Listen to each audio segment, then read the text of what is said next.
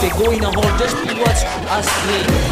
Ruhig am Ball, emotional Zweikampf. Mr. Futsal, the Mr. podcast. Futsal, il podcast. Mr. Futsal, el podcast.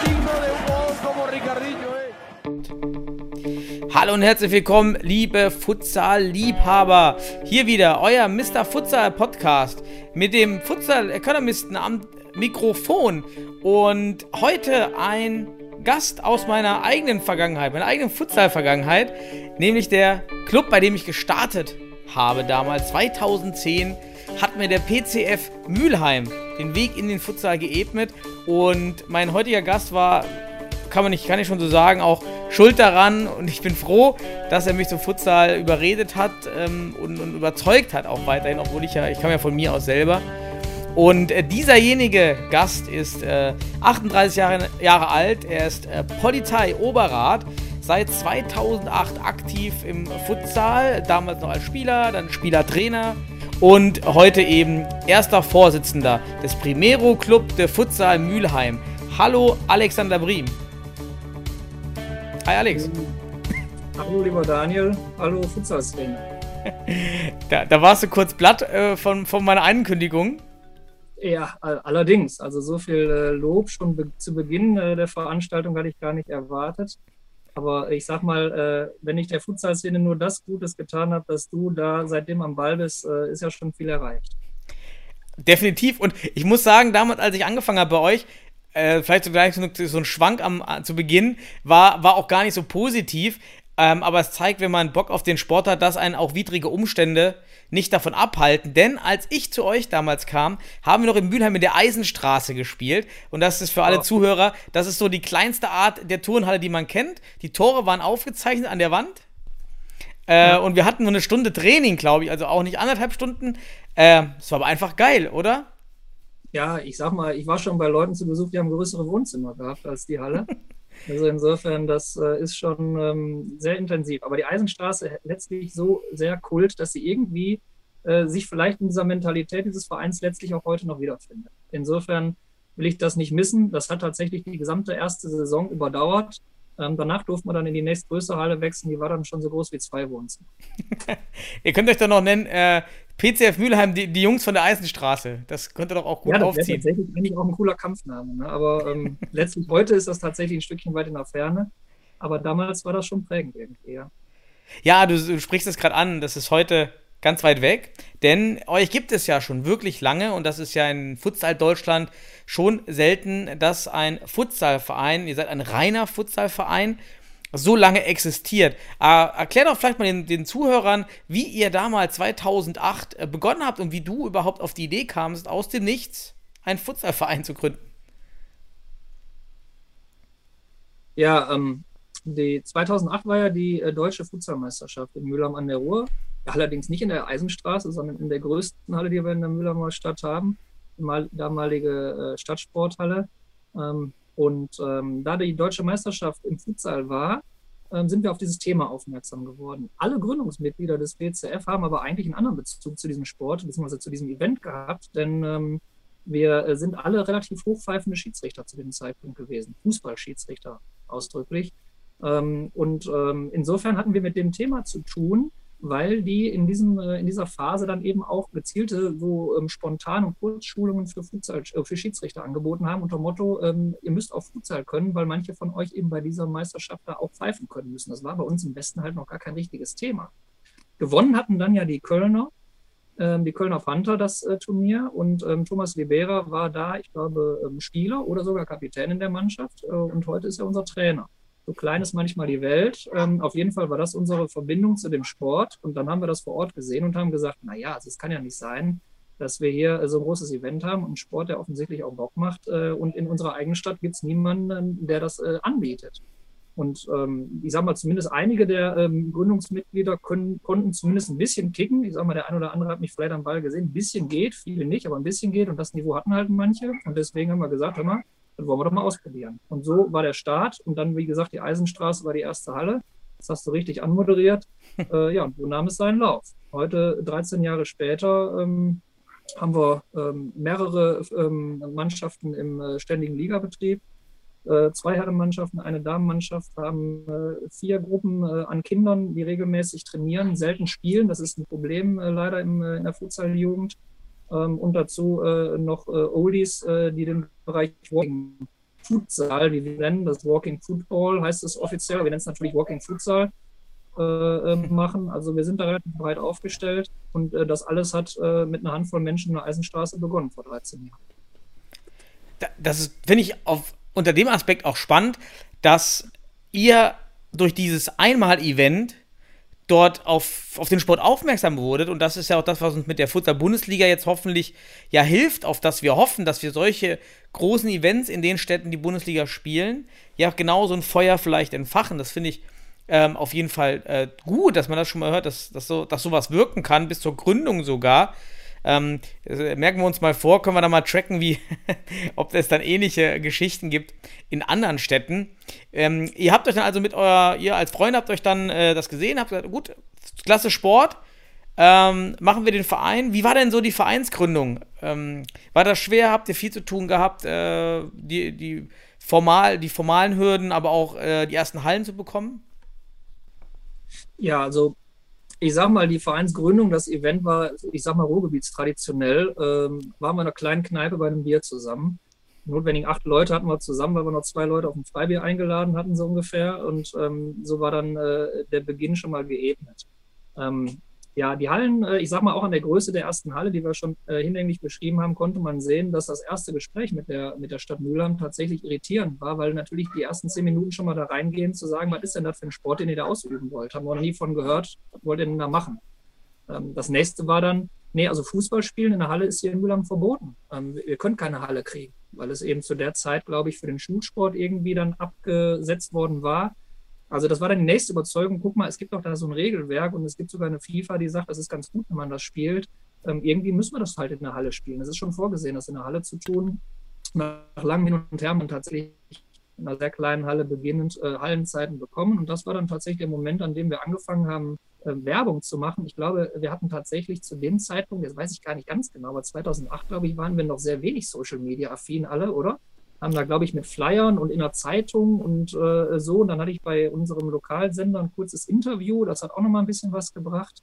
Also wir haben da tatsächlich so ein bisschen mit den alten Methoden angefangen, äh, Interessenten zu wecken und jeder hat seinen Kumpel mal mitgebracht. Ja, und plötzlich waren wir zumindest so viel, dass wir uns für diese Liga anmelden konnten und haben dann natürlich in, in der Hinrunde extremes Lehrgeld gezahlt. Ich glaube, da war kaum ein Spiel, in dem wir eine einstellige Gegentorzahl bekommen haben. Und in der Rückrunde haben wir dann schon, äh, glaube ich, irgendwie vier oder fünf Siege eingefahren da lief es dann plötzlich und äh, das zog sich dann ja von einem Erfolgsmodell ja so, dass wir dann eigentlich relativ regelmäßig mitgemischt haben, so würde ich es mal sagen, in unseren ersten Jahren Also gab es damals schon ähm, die Niederrhein-Liga oder die Regionalliga? Kannst du vielleicht nochmal kurz für die, die sich im Westen und gerade am Niederrhein jetzt nicht so auskennen, mal kurz erklären, wie der Spielbetrieb 2008 bei, bei uns damals schon organisiert war und bei euch? Ja, also ähm, äh, zu der Zeit gab es eine Liga, da bin ich mir relativ sicher, dass es keine zweite gab. Es gab nur eine Liga, die aber eine Niederrheinliga war. Ähm, weil logischerweise in, keiner, in keinem Unterverband genug Mannschaften bestanden hätten, äh, um das eben zu einer Liga zu machen. Ähm, eine Regionalliga gab es auch. Ich bin mir aber nicht sicher, ob es die in unserem ersten Jahr schon gab. Damals gab es ja die Strandkaiser Krefeld, die relativ, äh, sag ich mal, weit vorne waren. Ähm, auch Futsalisches Essen hat da eine Rolle gespielt, äh, auch Montenegro Wuppertal ähm, hat da eine Rolle gespielt, auch Celesar Wuppertal hat da eine Rolle gespielt. Aber ähm, das sind alles Vereine, die es heute so nicht mehr gibt. Aber ich sag mal, es gibt Nachfolgeorganisationen, auch die Futsal ähm, Lions hießen sie, glaube ich, in Düsseldorf. Futsalisches Essen gibt es noch. Ne? Also, ja, natürlich, Futsalisches Essen gibt es ja. natürlich. Mhm. Entschuldigung, aber alle anderen gibt es in der Form nicht mehr, sondern mhm. sind die anderen Vereine, in der Regel größere Vereine oder Fußballvereine aufgegangen. Ähm, aber die haben alle eine Rolle gespielt und ich bin mir nicht ganz sicher, ob es im ersten Jahr schon eine Regionalliga oben drauf gab oder ob das erst ein, zwei Jahre später kam. Das war für uns damals aber auch kein Thema, muss man so deutlich sagen. Ähm, insofern habe ich es tatsächlich nicht genau sicher in Erinnerung, in welchem Jahr die Regionalliga gestartet ist. Ähm, aus meiner Sicht gab es eine Liga, die für uns relevant war. Und da wir da in aller Regel schon in der ersten Saison und auch dann über viele Jahre im Mittelfeld und irgendwann im oberen Mittelfeld war, war das auch die Heimat und damit auch mein Horizont, sage ich so ehrlich. Ähm, das hat erst später angefangen, dass wir sagen, wow, wir haben da jetzt ein bisschen was auf die Beine gestellt. Lass uns mal strecken und gucken, ob da auch Regionalliga drin ist. Und da gab es da halt definitiv schon. Mhm. Wie hat sich das dann von eurer kleinen Gründung und den ersten Mitgliedern dann äh, so mitgliedermäßig entwickelt über die, über die Jahre bis heute so? Also wart ihr direkt am Anfang äh, lange klein oder ging das schon relativ von den ein, zwei Mannschaften? Ja, ich sag mal, ähm, der, der Mitgliederbestand des BCF hat sich, glaube ich, von 2008 bis heute, wir hatten jetzt ähm, äh, irgendwann in der Osterecke von diesem Jahr unsere Jahreshauptversammlung, wir sind immer größer geworden. Also tatsächlich haben wir immer eine Kurve nach oben.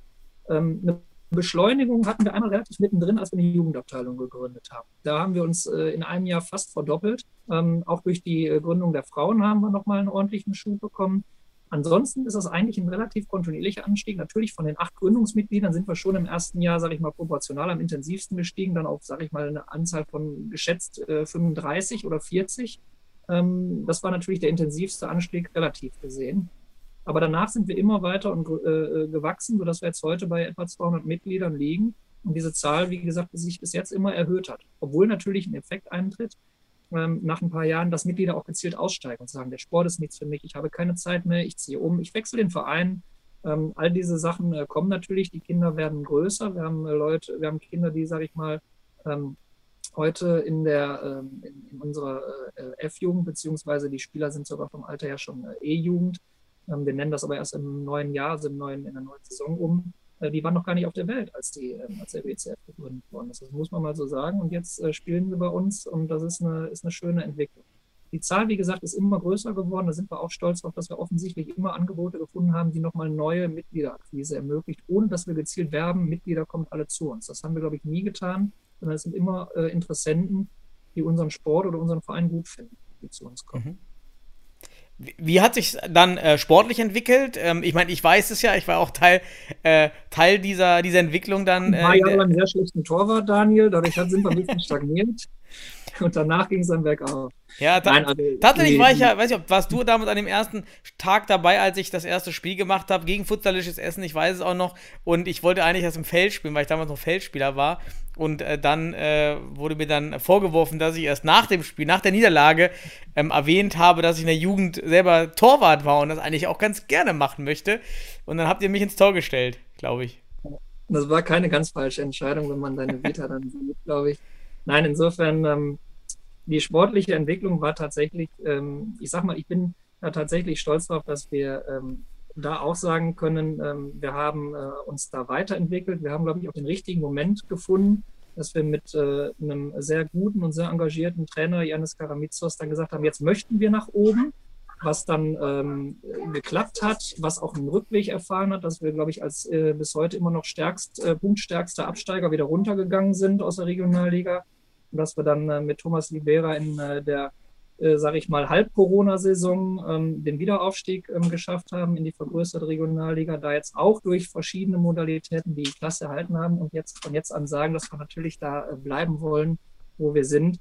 Ich sage mal, das ähm, Aushängeschild, erste Mannschaft Futsal, da möchten wir eine Regionalliga etablieren. Das ist definitiv ein Weg, der, und ich habe vorhin über die Regionalliga gesprochen, ehrlich zugegeben, dass ich nicht genau weiß, äh, wann da die Gründung, äh, die zweiphasige Ligasituation erfolgt ist. Das war für uns lange kein Thema. Und das haben wir jetzt in den letzten fünf Jahren so ähm, getrieben, gezielt auch äh, uns als Verein weiterentwickelt, auch von Trainingsmentalitäten her weiterentwickelt. Das ist eine gute Sache. Aber auf einen anderen Punkt bin ich auch stolz, dass wir die Breite geschaffen haben. Wir haben eine wir haben eine zweite Mannschaft, wir haben eine, eine Altherrenmannschaft, die sich zumindest punktuell trifft und dann auch einen gescheiten Ball spielt in den Mühlheimer Stadtmeisterschaften, die als Futsal ausgetragen werden. Ähm, wir traditionell, in den, unter den letzten vier äh, sind wir da traditionell. Das ist auch eine, eine gute Leistung, wenn man bedenkt, dass da äh, Oberliga äh, Feldspieler äh, in die Jahre gekommen, die, die Gegner sind, ist das auch eine gute Leistung. Äh, und die Frauen natürlich, die wir jetzt noch dazu bekommen haben vor, vor drei Jahren, das sind, äh, das sind alles gute Entwicklungen. Ähm, in die Breite auch in die Spitze. Aber ich sage ganz ausdrücklich, der Verein lebt davon, dass wir in der Breite stark sind. Und so sehr ich mich freue, wenn unsere erste Herren eine tolle Leistung äh, bringen kann am Platz, so sehr lebt der Verein von der Breite. Auch heute noch. Definitiv. Ähm, keine Spitze ohne Breite. Das, das alte Wort auf Verbandsebene, aber auch auf eine Einsebene passt einfach, äh, fast passt einfach immer. Und ähm, da, da, sind wir ja gerade auch im Futsal mit der Spitze in der Bundesliga, aber eben Breite mit euch als richtig Ur- Futsalvereine weiterhin ähm, wichtig. Wie würdest du denn aus diesem Kontext heraus, wenn jetzt jemand ähm, sagt, ich möchte gerne jetzt einen Futsalverein gründen und du hast ja nun schon 13 Jahre Erfahrung mit Vereinsarbeit und mit dem Aufbau seiner Abteilung. Würdest du, hättest du Tipps, was du ihm mitgeben würdest, vielleicht auch was du am Anfang falsch gemacht hast und dann irgendwann gesehen hast, oh, wir hätten es anders machen müssen von vornherein, dann wäre es einfacher gewesen in diesem, in diesem äh, Futsal-Bereich. Gibt es da so, so, so Tipps, Tricks, was du jemandem mitgeben würdest, äh, wenn er fragt, soll ich das machen und wenn ja, wie? Ja, also soll ich das machen, würde ich grundsätzlich äh, mit Ja beantworten. Es sei denn, es ist, äh, sage ich mal, so diese, diese Variante, es ist eine lose Gruppe, die ähm, gerne kickt und möglichst schnell möglichst viel Erfolg haben möchte. Da gibt es ja auch gelegentlich diese, diese Kombination. Dann weiß ich nicht, ob eine Vereinsgründung das Richtige ist oder ob man nicht tatsächlich sich an einen bestehenden Verein äh, besser andockt, weil ich immer wieder die Feststellung habe, dass diese Vereine, die mit genau dieser ähm, äh, Intention gegründet sind, dann ähm, mit den Vereinsmodalitäten und den Formalitäten Schwierigkeiten haben und dadurch, ähm, sage ich mal, in der Szene zwar leistungsmäßig positiv auffallen, aber im Vereinsgefüge manchmal nicht. Ähm, da unter dem, in dem Bereich würde ich sagen, vielleicht auch nicht gründen, sondern lieber anschließen. Bei allen anderen, die tatsächlich sagen, wir haben hier eine Community von x Leuten und wir möchten vor allem unseren Sport mit Spaß betreiben, auf jeden Fall ähm, gründen. Eine Vereinsgründung ist definitiv kein Hexenwerk. Auch ein Verein am Leben halten ist kein Hexenwerk. Man braucht tatsächlich dass ähm, diese berühmte Handvoll Menschen, die sich um alles kümmern. Mit einer Handvoll Menschen hältst du einen Verein über Wasser, mit einer Handvoll Menschen, einer gescheiten Community drumherum, kannst du einen Verein äh, gut etablieren und im Hobbybereich auch ohne Probleme leben und überleben. Wenn du nach oben möchtest oder in die Breite, dann ähm, bedeutet das natürlich auch einen weiteren Planungsaufwand und, äh, sage ich mal, eine weitere Strukturierung des Vereins. Und da würde ich behaupten, dann bist du irgendwann äh, in einem Bereich, dass du es nicht mehr so nebenbei und irgendwie machen kannst, sondern dann musst du tatsächlich einen Plan haben, was soll jetzt wann und wie passieren. Das ist aber ein späterer Zeitpunkt. Mhm. Wie, vielleicht äh, auch als Hinweis für, für jemanden, der sich jetzt neu gründen möchte, wie viele Kernpersonen würdest du denn sagen, wart ihr über die ganze Zeit immer? Ja, also aus meiner Sicht ähm, braucht eine Mannschaft, die auf dem Platz steht, ähm, zwei Bezugsmenschen, äh, also ich sage mal außerhalb des, des Leistungsbereiches jetzt. Dann ist mir schon klar, dass das mehr sind. Und auch wir arbeiten jetzt mit einer kleinen medizinischen Abteilung und so weiter, wenn es nochmal mehr. Aber ich sage mal, eine Mannschaft braucht aus meiner Sicht zwei ähm, Bezugsakteure, ähm, die nicht nur auf dem Platz stehen, sondern auch als Trainer, Co-Trainer, Trainingsorganisatoren, sonst irgendwas zur Verfügung stehen, die sich um Passwesen und sonstige Themen kümmern und äh, dann brauchst du jemanden, der sich mit dem Bereich Finanzen auskennt, äh, gegebenenfalls in Kombination oder als Sonderperson äh, auch mit den, sage ich mal, rechtlichen Thematiken, die ein Vereinsleben und ein Spielbetrieb mit sich bringen. Und dann brauchst du halt Leute, die den Verein äh, tatsächlich führen. Ich glaube tatsächlich, ab einer gewissen Größe ist das eine Führungskraft, die so ein Verein äh, oder eine Abteilung lenkt und leitet. Und äh, du brauchst die Repräsentation nach außen, also eine eine, eine, eine, Social Media und Internet und äh, normale Presse, äh, sag ich mhm. mal, äh, Präsenz. Also höre ich ja auch raus, ihr habt die Post das alle. Sind die Menschen, das sind die Menschen, die, die du brauchst, damit der Verein funktioniert. Das kann natürlich in Personalunion passieren, gar keine Frage. Ähm, ich habe das jetzt aus meinem aktuellen Horizont äh, gesehen wenn du es runterbrichst, sagst, sag ich mal, du brauchst zwei bis drei Leute, die sich darum kümmern, dass der Verein als Verein lebt, die ganzen Formalitäten, koordinierende Aufgaben und so weiter. Und du brauchst zwei bis drei Leute, die sich auf dem Platz oder neben dem Platz kümmern. Das ist die Zahl. Ich sag mal, dann kannst du irgendwie eine Mannschaft in Spielbetrieb und einen gescheiten Verein drumherum äh, schaffen. Unter der Zahl sehe ich es als sehr schwierig an oder als sehr zeitaufwendig. Ähm, wenn du einen Fulltime-Job reinsteckst, dann geht es wahrscheinlich noch weniger. Also. Aber die Frage ist, wie authentisch bist du, wenn du ähm, ich sag mal, bei mir sagen ja manche auch so äh, Mr. PCF, das stimmt natürlich, weil ich ein Stückchen weit von Anfang an dabei bin, weil ich auch äh, mir um keine Arbeit ähm, zu schade bin und äh, heute noch nicht und auch in kein, an keinem Moment. Aber richtig ist, wir haben jetzt eine Struktur geschaffen, dass eben ähm, der Alex Prim beim PCF wegzudenken ist und trotzdem alles weitergeht. Sicherlich vielleicht ein bisschen anders und sicherlich an einer, einigen, Stellen vielleicht auch ruckeliger, bis es sich wieder neu gefunden hat. Aber wir haben eine Struktur, die nicht mehr so sehr personenzentriert ist. Mhm. Und ähm, das ist natürlich ein späterer Entwicklungsschritt. Am Anfang geht eine Personenzentrierung schon, aber eben dann auch mit, dem, mit der Gefahr, wenn die Person weg ist, ist der Verein weg. Und das ist dann natürlich sehr schade. Ist aber einigen Vereinen schon passiert. Äh, wenn man das mal so deutlich sagt. Absolut. Das, äh, wenn ich das beobachte, bei uns, aber auch in anderen Verbänden, wenn, wenn eben der eine zentrale Organisator geht in Personalunion, dann zerfallen eben Clubs relativ schnell. Äh, ist halt doch dann sehr fragil, auf, auf jeden Fall. Deshalb bin ich umso, umso ähm, eher auch äh, freut, dass ihr weiter da seid, aber ihr wart da eben, das weiß ich selber, von Anfang an sehr breit aufgestellt im Vorstand, was aus meiner Sicht wahrscheinlich auch das, das Erfolgsrezept ist, warum ihr noch da seid, weil ihr eben von Anfang an diese sieben, acht Leute hattet, wenn ich mich recht entsinne, die auch teilweise bis heute eben noch im Vorstand oder in der Abteilungsleitung da sind. Ähm, da ganz spannend. Vielleicht als letzte Frage für die Vergangenheit des Vereins. Gibt es einen Moment in der Historie des PCF, wo du sagst, wenn wir da uns anders entwickelt hätten, wenn wir da gewonnen hätten, wenn, wenn das passiert wäre, ah, dann, dann wäre alles anders. Ja, also alles anders und mit deiner Anmoderation so ein bisschen, dann wäre alles besser vielleicht gemeint. Das würde ich tatsächlich verneinen. Ich glaube, wir hätten äh, mit dem Klassenerhalt in der ersten Regionalligasaison, ähm, da wir da tatsächlich äh, für den ähm, Bereich ähm, eine zweite Regionalligasaison eine Zusage für eine finanzielle Unterstützung einer für uns zumindest großen Größenordnung hatten, die sich aber auf die äh, höchste Liga bezog, die dadurch nicht ausgelöst wurde, dass wir abgestiegen sind. Das war ein Moment, der sehr schade ist, weil ich glaube, da hätte der Verein mhm. sich weiterentwickeln können. Ähm, sag mal, dieser Kontakt ist in eine andere Richtung leider abgeflossen. Ähm, das wäre ein Moment gewesen, da hätten wir sicherlich einen Quantensprung schaffen können. Aber ich bin da auch nicht so mega traurig drum, weil ich äh, sage, ich glaube, der Verein äh, WCF Mülheim hat und wird auch weiterhin seine Rolle in dieser Szene, in dieser Futsal-Szene haben.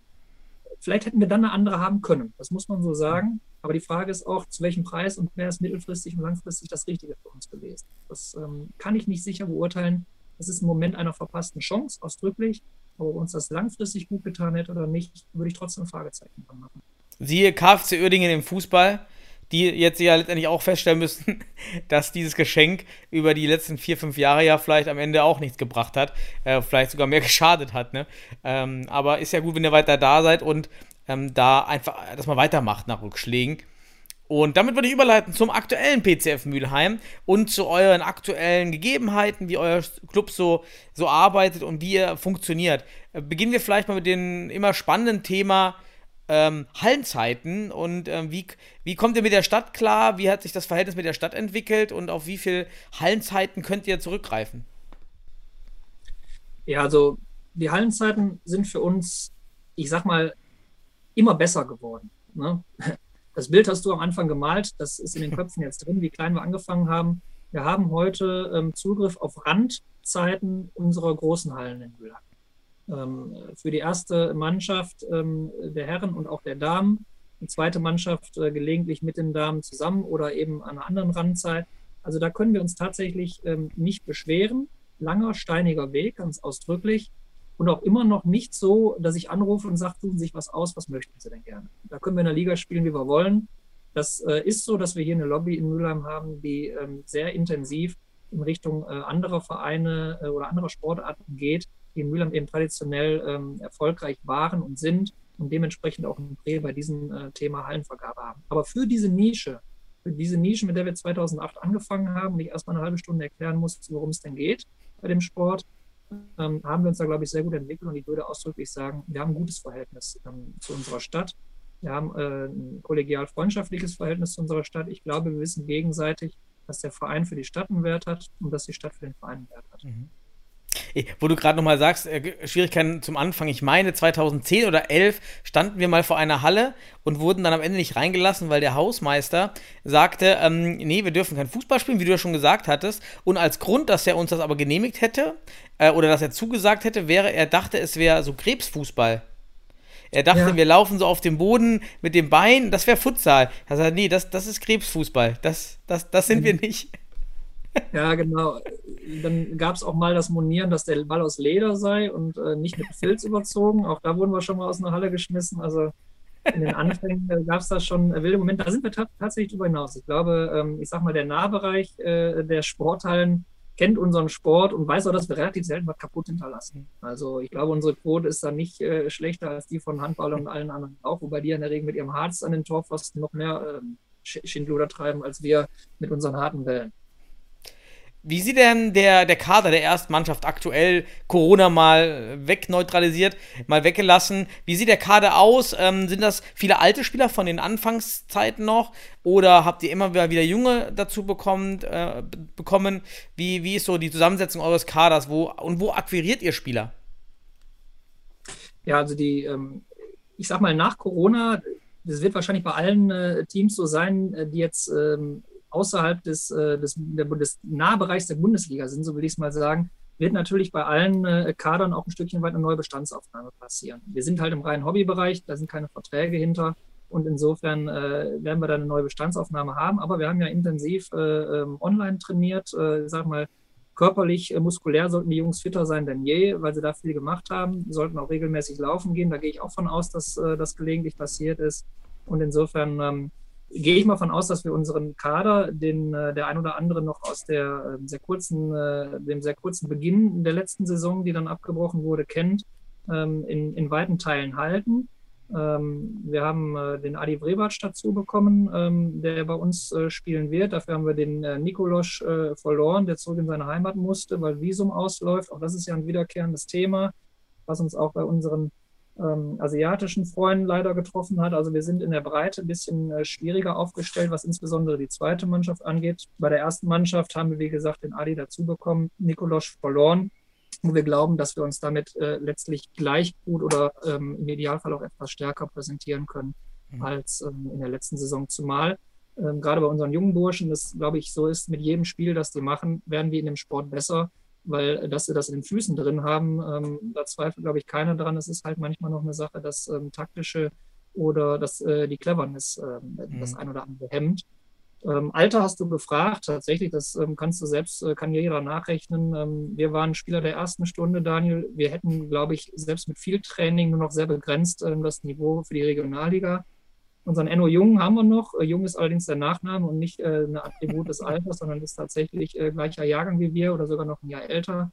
Insofern, der Enno ist äh, dabei ähm, und, äh, sagen wir mal, ein Quell des Lebens, aber alle anderen sind schon ein ganzes Eckchen jünger.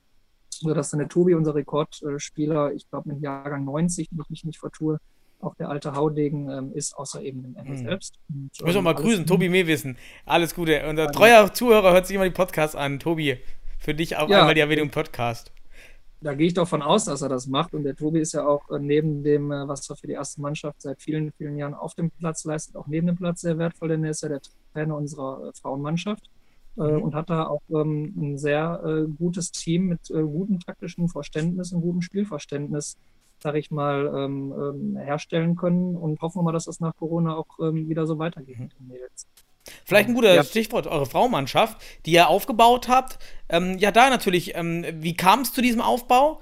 Ein bisschen Historie, aber wie läuft das aktuell im, im Trainingsbetrieb? Macht ihr auch Zusammentraining? Habt, haben die Männer mit den Frauen äh, Verbindungen? Unterstützt man sich in der Organisation und bei den, bei den Spieltagen? So wie ist diese Verbindung äh, in der Abteilung bei euch? Ja, also die, die Spieltage versuchen wir natürlich tatsächlich ähm, regelmäßig so zu legen, dass zwei unserer drei Ligamannschaften zusammen trainieren, äh, spielen oder sogar alle drei. Allerdings für alle drei ist es so, dass tatsächlich auch der Tag für die Ehrenamtler sehr, sehr lang wird, sodass wir manchmal freiwillig sagen, ähm, wir machen äh, zwei Mannschaften zusammen und dann sind es gerne auch die beiden ersten Mannschaften, ähm, wo wir dann eben sagen, da möchten wir auch gerne Zuschauer in der Halle haben, da möchten wir auch gerne ein kleines Catering in der Halle haben und so weiter und so fort. Und natürlich ist der Stuff äh, drumherum äh, gegeben. Auch wenn das nicht alles hochprofessionell ist, ist es dann eben doch die Tatkraft des Ehrenamts, die dafür nötig ist. Ähm, und da gibt es definitiv ähm, Überschneidungen. Ähm, beim gemeinsamen Training bin ich mir recht sicher, auch wenn ich äh, im aktuellen Betrieb nicht eins zu eins täglich drin bin, dass die ersten Mannschaften sich da weniger überschneiden, wenn er die Damen und die zweite, die sich gelegentlich große Hallen teilen ähm, fürs Training, weil das ähm, von, der, von der räumlichen Aufteilung her besser passt. Ähm, aber die ersten Mannschaften trainieren separat. Mhm. Wie, äh, ich habe eine Frage habe ich vergessen, die ich immer gerne im Podcast stelle, in den Vereinsporträts, weil ich diese die Variante so interessant finde. Was zahlen Vereine für Sporthallen? Was müsst ihr in Mülheim bezahlen für eine Trainingsstunde? Ähm, die größten Hallen kosten 9 Euro, meine ich. Die Stunde dann? Ja, ähm, Oder also ich, ich meine, die 9 Euro sind bei uns auf ähm, 90 Minuten dann zu sehen.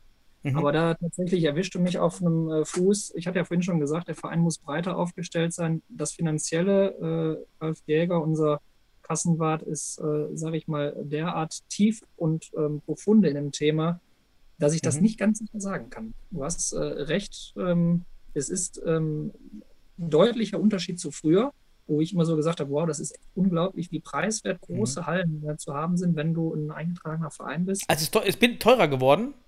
Genau, die Zeit ist ein bisschen Ah. vorbei. Das ist hier in der Kommune, ähm, die ja ähm, letztlich wie viele andere auch unter Haushaltssperre und sonstiges leiden, ist es ein Stückchen weit leider auch eine Einnahmequelle geworden. Allerdings ähm, insgesamt verträglich. Also wir können uns nicht beschweren, dass äh, wir deswegen nicht mehr spielen könnten. Aber es ist schon ein richtig dicker Batzen. Also den Mhm. sieht man ähm, auf der Statistik, die der Ralf dann äh, immer im Halbjahr präsentiert, ist das schon einer der absolut größten Punkte, die wir haben. Äh, geht tatsächlich wirklich teurer, wenn wir die Podcasts. Äh. Man muss ja sagen, Ja. wir haben auch viele Hallenzeiten, dadurch, dass wir ähm, drei Ligateams haben und vier Kindergruppen, ähm, haben wir halt auch relativ viele Hallen. Die sind halt nicht alle in der größten ähm, Halle, allerdings ähm, trotzdem relativ viele und dadurch eben dann auch insgesamt relativ teuer. Wir haben noch Kooperationen mit Flüchtlingen, Integration und so weiter. Auch die Hallenzeiten zahlen wir natürlich. Da kommt also letztlich doch schon eine ganze Menge in der Woche zusammen. Wie, aber da sind wir auch gerade bei der, bei der nächsten wichtigen Thema aktuell. Wie finanziert ihr euch so der Mix so prozentual aus Sponsoring, Mitgliedergebühren, äh, Spenden, äh, was eben so reinkommt? Wie, was würdest du so prozentual sagen? Ja, also das kann, kann ich wiederum relativ genau sagen. Die ähm, Mitgliederbeiträge passen immer genau so an, dass wir unsere äh, Kosten für das laufende Jahr damit decken. Also das ist in aller Regel so, dass wir das damit hinbekommen. Und ähm, diese Anpassung ist immer im äh, moderaten Bereich, sodass ich glaube, dass wir jetzt mit, ähm, ich glaube, glatten 10 Euro, die wir im Moment äh, pro Monat für einen Erwachsenen äh, erfragen, immer noch im sehr moderaten Bereich sind. Und damit haben wir die laufenden Kosten gedeckt.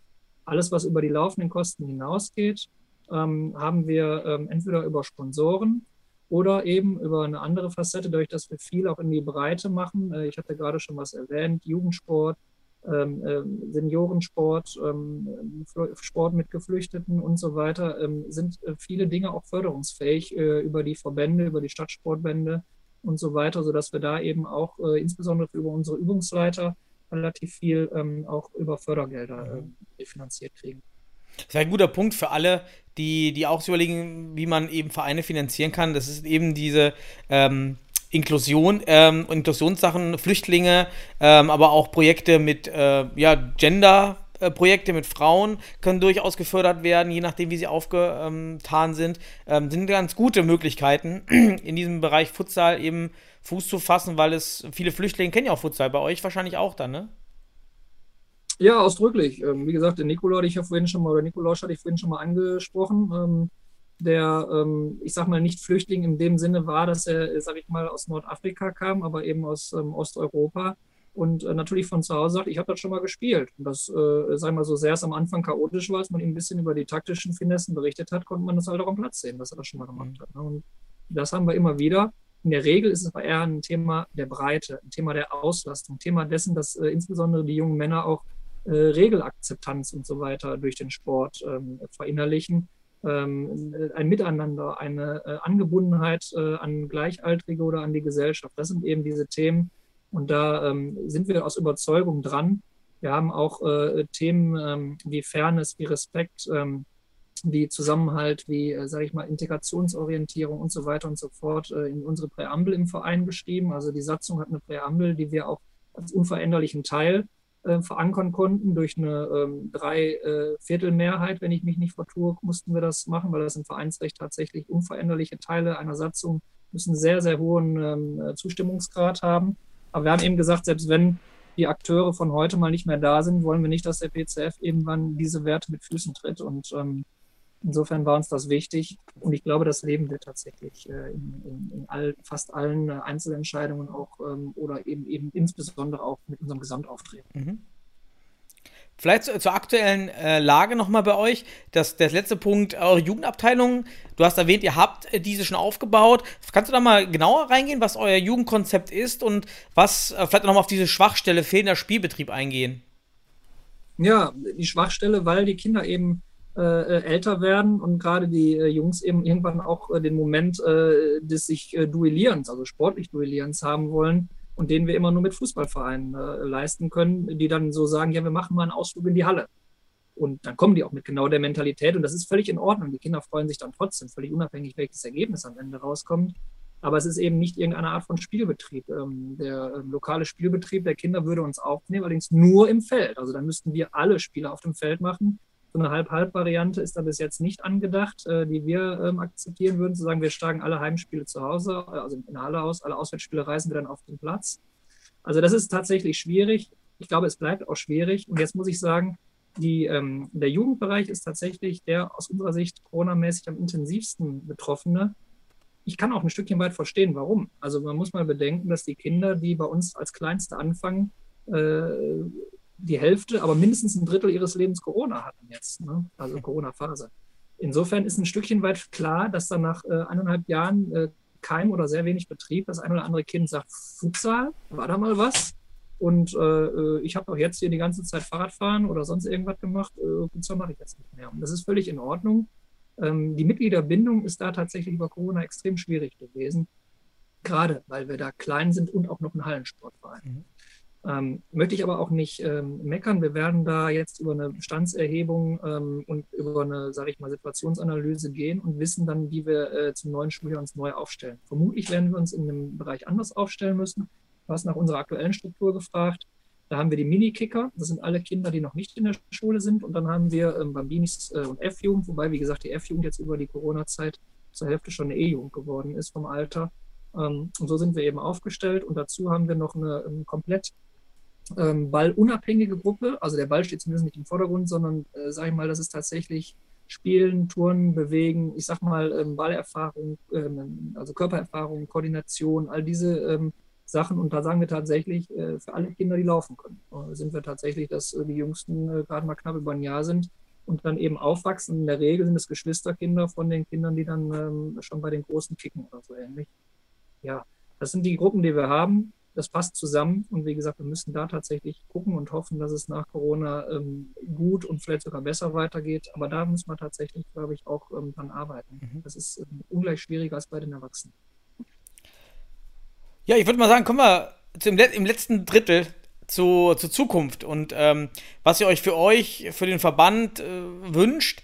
Äh, beginnen wir mal mit, äh, was wünscht ihr euch? Also, was ist euer Ziel? Geht es mehr in die Breite oder Spitze? Stichwort natürlich Bundesliga. Ist das was für euch, über das ihr euch jetzt schon ähm, einmal sportlich, aber auch ähm, organis organisationell, strukturell ähm, dort aufstellen wollt? Oder? Ja, also wir werden ausdrücklich keinen Weg für den PCF Mühlheim ähm, ausschließen.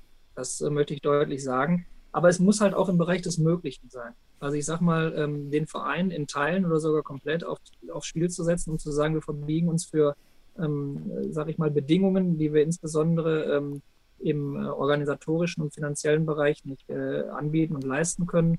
Ähm, das werde ich nicht tun. Also das werden wir als Verein nicht tun, äh, zu dem Preis, dass es eventuell schief geht und der Verein äh, dann Geschichte ist. Ähm, gleichzeitig sage ich aber auch, äh, Jungs äh, und auch Mädels, aber im Moment äh, halt Jungs in Richtung Bundesliga gedacht, die derart gut kicken, äh, dass sie da eine Chance auf die deutsche Spitze haben. Ähm, die, den, denen sollten wir auch Angebote machen, dass sie das wahrnehmen können. Und denen sollten wir nicht sagen, also wer bei uns spielt, ihr könnt einen Platz erreichen äh, nach freier Wahl, aber wir werden aber auf keinen Fall in, jemals in die Bundesliga gehen. Das wird auf jeden Fall nicht die Aussage sein. Aber welchen Weg wir da genau wählen, ob wir da Andererseits äh, ich auch ähm, oder auf unserer sagen, okay, wir, wir legen alles da rein, das selbst ähm, sportlich und auch finanziell zu schaffen. Ähm, da möchte ich tatsächlich ein Stückchen weit die nächste Saison auch einfach mal auf uns zukommen lassen und auch äh, sportliche Ziele ganz eindeutig über unseren äh, Trainer definieren lassen. Ähm, denn das ist ja erstmal das Erste, was ähm, passen muss, um überhaupt über irgendwas äh, reden zu können, muss es erstmal sportlich funktionieren. Aber wie gesagt, nichts äh, um jeden Preis. Ganz eindeutig nicht. Mhm. Ähm, was ich mir wünsche, die Frage hast du gestellt, ich wünsche mir tatsächlich, dass es ähm, so bleibt, dass ähm, die Vereine und die Mannschaften, die spielen, ein Stückchen weit ähm, sowohl, wenn sie nur Spaß haben wollen, als auch wenn sie das leistungsorientiert tun wollen, ähm, im Futsal eine Heimat haben können. Ähm, das heißt also, dass wir unterschiedliche Leistungsniveaus äh, weiterhin akzeptieren und ähm, nicht, äh, sage ich mal, abschalten, indem wir sagen, okay, da spielen die reinen Hobbykicker, vielleicht auch, sage ich mal, Leute wie wir, Daniel, die dann äh, ideal kommen sind, sagen, ich habe einfach nur Spaß, ein bisschen zu kicken, ähm, spielen dann mit den zukünftigen ähm, Top-Jungs ähm, zusammen und werden da jede Woche lang gemacht. Das, das sollte es nicht sein. Wer Spaß daran hat, sollte auf dem Niveau ähm, zum Spaß haben, ähm, miteinander spielen können. Und wer sagt, ich möchte das leistungsorientiert machen, sollte das auch leistungsorientiert machen. Insofern brauchen wir auf jeden Fall eine, ähm, sage ich mal, mehrgliedrige, äh, leistungsorientiert mehrgliedrige Liga. Ähm, die Organisation der Spieltage, Fahrtwege und so weiter sind ein Thema, gar keine Frage. Da muss man eventuell kreativ äh, sein oder bleiben. Aber zu sagen, wir schalten alles, was ähm, örtlich in der Nähe voneinander spielt, zusammen, äh, völlig unabhängig davon, welche Qualität der Verein hat, da bin ich kein Freund von, weil ich glaube, dass dann wir unseren, äh, unsere Breite des Sports endgültig verlieren werden, weil dann die Hobbyspieler gehen, wenn sie eben merken, wir sind welche, die nehmen es ernst, die spielen auch so, als wenn sie es ernst nehmen und ich möchte hier eigentlich nur Spaß haben und danach ein Bierchen trinken. Und wir brauchen beides, ganz klar. Gibt es noch auf der Ebene ähm, allgemeine Futsal-Entwicklung in Deutschland etwas, äh, was du dir wünschst, was, was wichtig wäre, damit auch der PCF Mülheim in der Breite eben wachsen kann und äh, profitieren kann? Ja, da gibt es letztlich ein Thema, das ich schon äh, lange versuche, äh, sage ich mal, anzustoßen. Ähm, für mich ist äh, der entscheidende Faktor, dass wir äh, den Futsal in die Grundschule und eventuell auch in die ähm, Lehrpläne der weiterführenden Schulen bekommen. Ähm, wenn ich mir da vorstelle, dass bei meinen Kindern, die beide in der Grundschule sind, ähm, die ähm, dann eventuell mal mit einem PCF-Trikot ähm, da auftauchen, ähm, hier in Mülheim gefragt, was ist das denn? Habe ich ja noch nie gesehen, den Verein kenne ich ja gar nicht dann ähm, sage ich, das ist weniger ein Problem unserer Öffentlichkeitsarbeit als mehr ein Problem davon, dass der ähm, Sport keine, äh, sage ich mal, kein, keine Stellung hat ähm, in, den, in den Köpfen jener, die da unsere Kinder äh, ausbilden. Und äh, wir wissen alle äh, in der Futsal-Szene, dass der Sport gerade als Ausbildungssport mit Ball am Fuß ähm, in vielen Dingen stärker ist als der Fußball. Und ähm, ich glaube, wenn wir da es schaffen, äh, uns auch stärker zu platzieren, dann haben wir eine sehr gute Chance, dass sowohl Futsal als auch Fußball davon ähm, profitieren. Denn wir wissen selbst, dass viele der großen Fußballstars ähm, eine Futsal-Vergangenheit haben. Ähm, gerade südamerikanische oder südeuropäische oder osteuropäische Spieler ähm, haben da eine Vergangenheit und ähm, das, sage ich mal, über den DFB auch in äh, entsprechende Lehrpläne, gerade in den Grundschulen in den ersten Jahren zu kriegen, wäre extrem wertvoll den Hebel haben wir nicht, deswegen gehen wir halt über den Aspekt der Kooperation. Wir gehen ähm, über ähm, die offene Ganztagsschule OGS, ähm, machen da Angebote, in denen wir Futsal anbieten. Wir gehen gezielt an die, an die Schulleiter oder eben auch die Sportlehrer ran und sagen, hör mal, ähm, wir würden äh, hier gerne ein, äh, ein Angebot machen, wir würden auch in die Schulstunden kommen. Das sind die Sachen, über die wir glauben, dass wir in der, bei den ganz Kleinen das Thema platzieren können. Ähm, du weißt das auch, du hattest mich auch mal äh, persönlich äh, äh, gefragt, wie wir das aufgebaut haben, dass wir seit mehreren Jahren gezielt in Richtung der A-Jugendlichen am anderen Ende der Jugend äh, versuchen, den Futsalsport ähm, interessant zu machen und darüber auch mehrere gute Kicker schon zu uns ähm, bekommen haben, ähm, in Kooperation mit dem einen oder anderen Verein. Das ähm, ist auch ein gutes Modell, aber eher für die Leistungsspitze als für die Breite und auch eher, um den Jungs dann eine Perspektive zu bieten, ähm, bei denen es im Fußball höchstwahrscheinlich im äh, Bereich ähm, Verbandsliga, äh, Oberliga, äh, Landesliga ähnliches bleiben würde, aber im Futsal vielleicht ganz nach oben gehen kann. Also da ist es dann eher so eine Win-Win-Situation. Bei dem anderen ist es eine Pionierarbeit, die tatsächlich diesen Sport, naja, ich sag mal, zumindest zu einem Volkssport neben Fußball macht. Auf keinen Fall sollten wir versuchen, uns als Konkurrenten vom Fußball zu sehen. Da werden wir sicherlich scheitern, aber wir sollten unsere Vorteile nach vorne bringen und das irgendwann auch an die Schulen platzieren mhm. können. Und vielleicht auch Konkurrenzkampf zwischen den Vereinen? Hat sich da was über die Jahre getan? Würdest du sagen, das ist ein bisschen kompetitiver unter den Vereinen geworden oder ist es dieses, diese Wissensteilung ähm, so wie früher, wo das vielleicht noch ein bisschen ja, kommunitärer war? Meinst du zwischen den Futsalvereinen? Ja, ja, genau. Ja, also ich sag mal, das ist ja kein Geheimnis. Ne? Die, äh, die äh, Qualifikation für die Bundesliga ist nicht nur eine sportliche Qualifikation, sondern auch eine, Finanz eine ähm, Qualifikation der Machbarkeit. Und dass insofern da schon unterschiedliche Startvoraussetzungen zwischen den Vereinen jetzt in den letzten Jahren bestanden haben, das, ähm, das ist selbstverständlich. Und da kann man in bestimmtem Maße auch mit leben. Ähm, nur sind äh, auch gerade die Vereine, die jetzt in, äh, der in die Bundesliga aufsteigen können oder die sich da äh, noch in Relegationsrunden befinden, die sind äh, uns natürlich von der Struktur und von den finanziellen Möglichkeiten her weggelaufen. Ähm, sicherlich auch, weil man mutige und in dem Fall auch richtige Entscheidungen, sich an andere Vereine anzuschließen, getroffen hat. Sicherlich auch, wenn man intern seine Hausaufgaben gut gemacht hat, aber sicherlich auch, weil man ähm, Standort und, äh, sage ich mal, ähm, Startvoraussetzungen hatte, die ich mir mit noch so guter Vereinsarbeit im Kleinen nicht aufbauen kann in der Kürze der Zeit. Insofern, ähm, da war nicht jederzeit ein Konkurrenzkampf auf Augenhöhe da. Und das wird auch jetzt nicht mehr sein. Da werden äh, Verträge im Hintergrund äh, sein, die unseren starken Jungs am Ende der Saison oder auch zur Halbserie, ähm, sage ich mal, einen Vereinswechsel attraktiv machen. Und das ist auch in Ordnung so. Da müssen wir darauf reagieren und wir werden eine Nische finden, dass der BCF trotzdem sowohl erfolgreich als auch wertvoll für die Fußballszene bleibt. Also auf jeden Fall eigentlich ein schönes Schlusswort, würde ich sagen, dass der PCF Mülheim weiter wertvoll bleibt für die Community lokal und auch regional. Hast du vielleicht noch als letztes, als Schlusswort, dein Schlusswort an die Zuhörer, äh, Tipps, Lebenstipps des Futsals an alle, die vielleicht einen Verein äh, auch führen oder führen wollen? Ähm, kannst dir aussuchen, dein, dein Schlusswort an, an die Zuhörer. Ich sag mal, der letzte Satz war natürlich ein gutes Schlusswort für meinen Verein.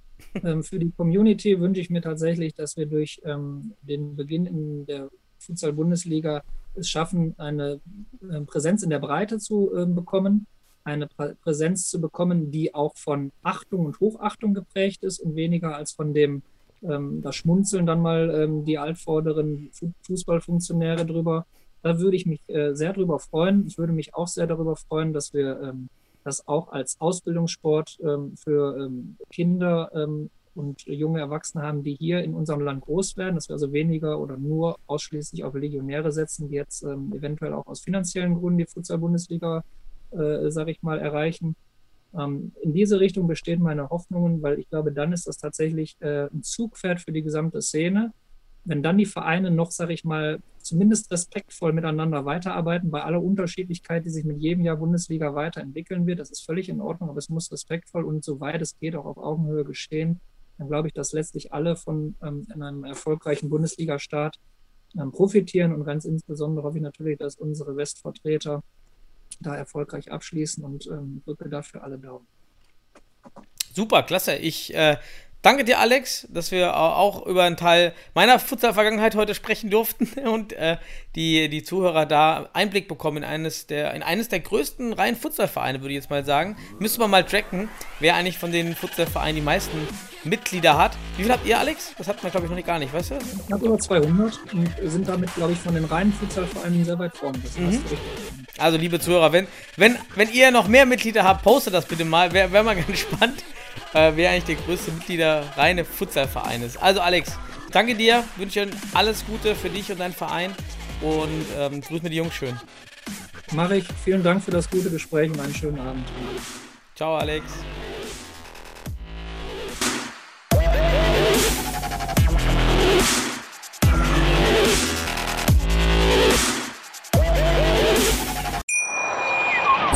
Schatz, ich bin neu verliebt. Was?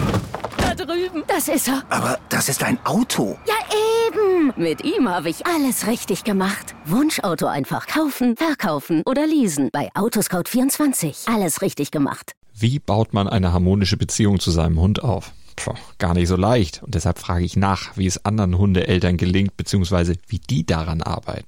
Bei Iswas Dog reden wir dann drüber. Alle 14 Tage neu mit mir, Malte Asmus und unserer Expertin für eine harmonische Mensch-Hund-Beziehung, Melanie Lippisch. Ist was, Dog? Mit Malte Asmus. Überall, wo es Podcasts gibt.